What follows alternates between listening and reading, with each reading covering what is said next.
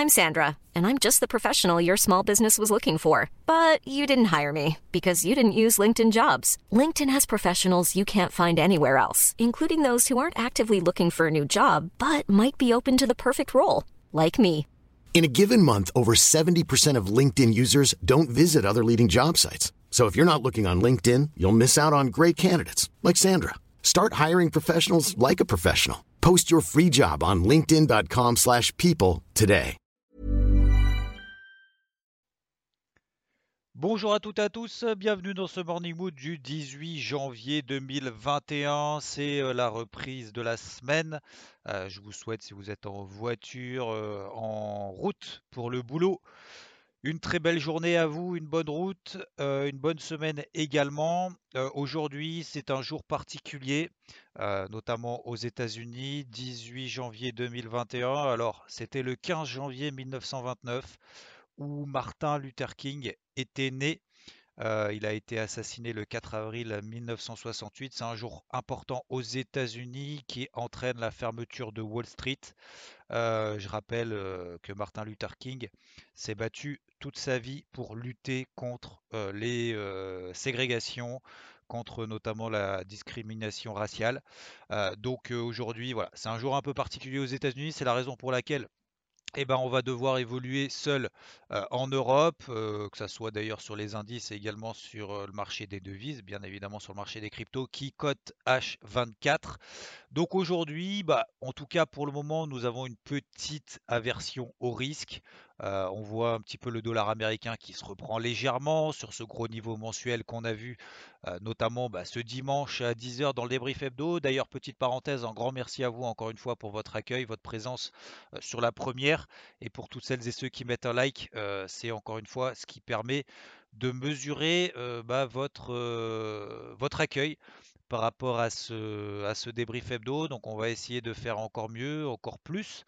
Alors grand merci pour vos commentaires, vos remarques constructives, vos propositions, vos idées.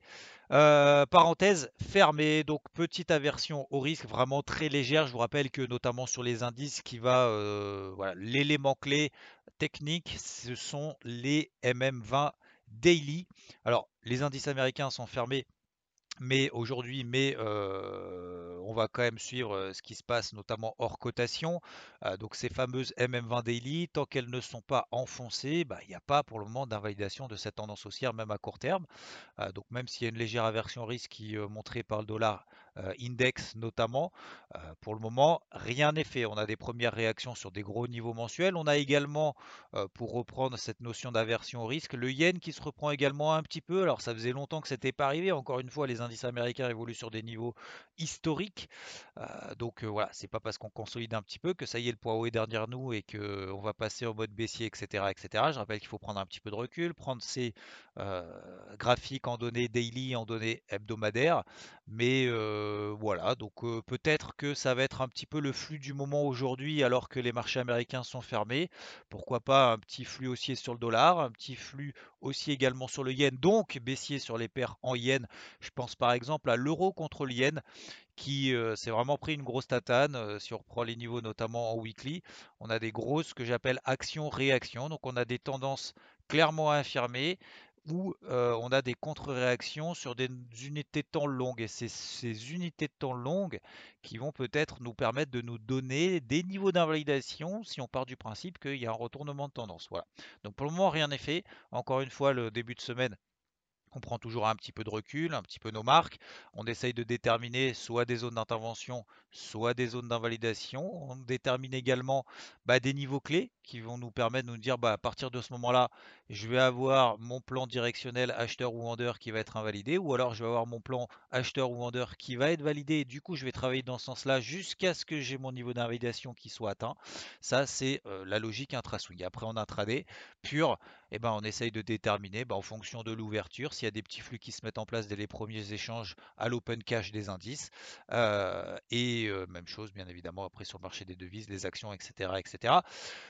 Sinon, dans la grande lignée aussi de ce qui s'est passé, de ce qu'on a vu sur l'or et l'argent, on a eu des grosses mèches cette nuit sur l'or et l'argent. C'est la raison pour laquelle je me mettais toujours en retrait. Pourquoi? Parce qu'on avait toujours cette pression vendeuse, cette petite pression baissière qu'on avait depuis, donc pas la semaine dernière, mais la semaine d'avant, où on avait l'or et l'argent qui avaient décroché a priori à cause ou grâce, en tout cas lié au fait que le taux à 10 ans américain était en train de se reprendre. Donc pour le moment, le taux d'ailleurs, le taux à 10 ans, hein, pour la petite histoire et pour la petite information, bah, il s'est envolé au-dessus des 1,18, donc 1,18%. là, on est repassé sous les 1,10%, donc on n'a pas non plus d'exagération haussière sur les taux à 10 ans. Donc on a, oui, peut-être une petite anticipation des opérateurs sur le marché obligataire d'une petite inflation éventuellement aux États-Unis.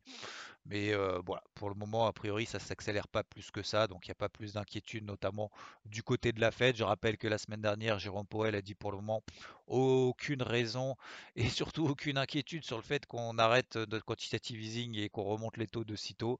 ça, c'est clair que pour le moment, on n'est pas dans cette, dans cette optique-là avec tous les chiffres qui ont été publiés, notamment la semaine dernière. D'ailleurs, les ventes au détail étaient quand même pas bonnes aux États-Unis. La semaine d'avant, les chiffres du chômage en décembre étaient vraiment pas bons du tout. Euh, cette semaine d'ailleurs, on va avoir beaucoup de discours de banquiers centraux à droite et à gauche. On va avoir beaucoup de statistiques macroéconomiques, notamment tous les PMI euh, en Europe et aux États-Unis. Donc euh, ça va être une semaine quand même intensive. Je rappelle également qu'il y a beaucoup de publications d'entreprises. Alors beaucoup, oui et non, mais on va avoir notamment Intel, on va avoir Netflix. on va avoir également les publications des banques qui vont continuer. Donc voilà, c'est une mise en bouche. Avoir les grosses publications trimestrielles, ça va être quand même important parce que voilà, on était en plein Covid au troisième trimestre, au quatrième trimestre, bah on s'attendait à ce que ça reparte. Est-ce que ça repart un petit peu plus que ce qu'on attendait ou beaucoup moins? Que ce qu'on attendait? Ça va être quand même une publication trimestrielle là quand même relativement importante. Alors il y a encore des aides. Hein. Joe Biden est intervenu en disant bah ça y est, hein, je lâche, je lâche encore 1400 dollars par foyer américain. Je vais lâcher également 1900 milliards selon une répartition surtout d'ailleurs pour essayer d'arrêter la la, diffusion du Covid, etc. etc.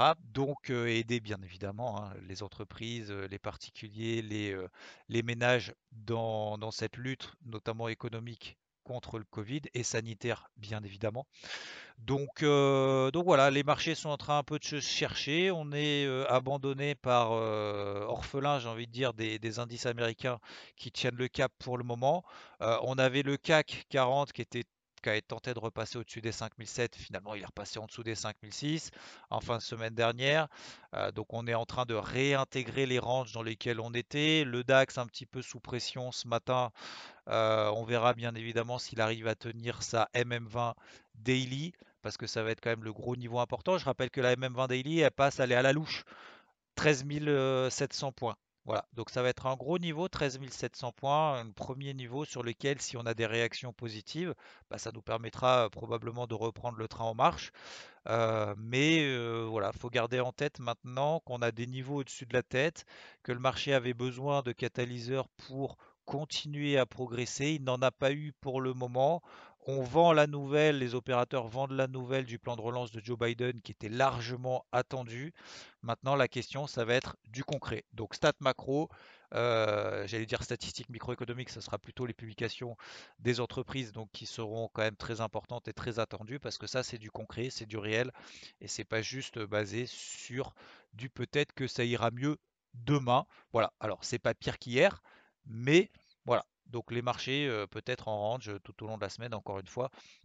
Comme la semaine dernière, il l'a fait notamment en intraday. Voilà pour ce morning mood. Je vous rappelle donc que on se retrouve euh, bah, sur IVT, bien évidemment, avec l'ensemble euh, de l'équipe, euh, l'ensemble des coachs et l'ensemble de celles et ceux qui partagent tout au long de la journée et tout au long de la semaine, que ce soit en live au travers des notifications ou dans nos différents QG, actions, indices, forex, crypto et également, par exemple, l'onglet pédagogie et Ishimoku. On, se retrouve tous les soirs entre je pense qu'on va, on va raccourcir le. Enfin, se donner rendez-vous au lieu de 18h, ça sera plutôt 17h30 sur Twitch.